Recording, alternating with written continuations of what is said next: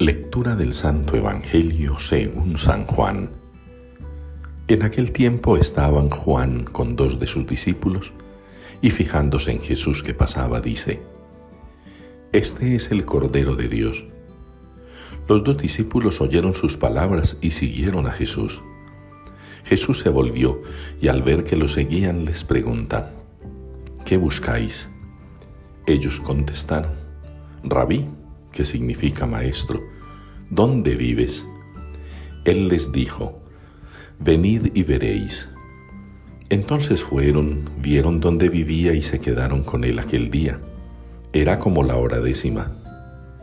Andrés, hermano de Simón Pedro, era uno de los dos que oyeron a Juan y siguieron a Jesús. Encuentra primero a su hermano Simón y le dice, Hemos encontrado al Mesías, que significa Cristo. Y lo llevó a Jesús. Jesús se le quedó mirando y le dijo, Tú eres Simón, el hijo de Juan. Tú te llamarás Kefas, que se traduce Pedro. Palabra del Señor. Los confines de la tierra han contemplado la salvación de nuestro Dios.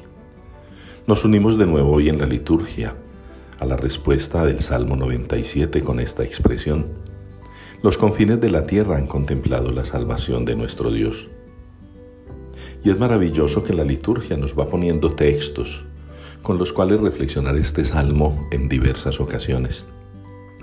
Hoy particularmente se nos invita a través de la palabra a seguir reconociendo que toda la humanidad conoce la salvación de Dios, que todo el género humano conoce la salvación de Dios, que a todos los rincones del mundo ha llegado esa predicación. Puede que muchos pueblos, que muchas culturas no conozcan aún a Jesús, pero podríamos decir que en general el planeta todo ha conocido su mensaje, su persona, ha conocido una religión, llamémosla así, en la que el Dios hecho hombre le ha dado salvación y vida a la humanidad. Y digo llamémosla religión porque estoy convencido que Jesús no quería y no quiso y no quiere una religión. Él mismo quiso ser el camino, la verdad y la vida. Él mismo quiso ser la salvación. Él quiso ser todo para nosotros. Las religiones ofrecen algunas cosas como las ofrece el esoterismo, la nueva era, esas prácticas que llaman trascendentales o metafísicas. Pero la religión no puede ofrecer lo que nos ofrece el Señor, un estilo de vida que se encarne en nuestra propia existencia. Eso es lo que quiere de nosotros y que nosotros al experimentar eso lo podamos predicar, lo podamos compartir como nos lo muestra en el Evangelio. El que conoce y reconoce al Cordero de Dios quiere saber dónde vive, quiere saber dónde está, quiere saber quién es. Y después de saber quién es, después de conocerlo, seguramente le ama. Y después de amarle, le sigue.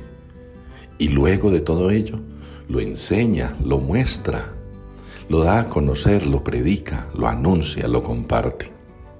¿Cuántos de nosotros, hermanos, cuántos de nosotros hemos experimentado a Jesús? Lo hemos conocido y le hemos amado. ¿Cuántos de nosotros le hemos seguido? ¿Cuántos de nosotros lo hemos compartido, lo hemos predicado, lo hemos anunciado a otros? Ojalá este tiempo, todavía de Navidad, nos ilumine sobre las formas en las cuales durante este año podemos dar a conocer a Jesús, podemos enseñarlo a los demás, podemos compartirlo. Y cómo reforzar nuestro conocimiento, nuestro amor y nuestro seguimiento de Él.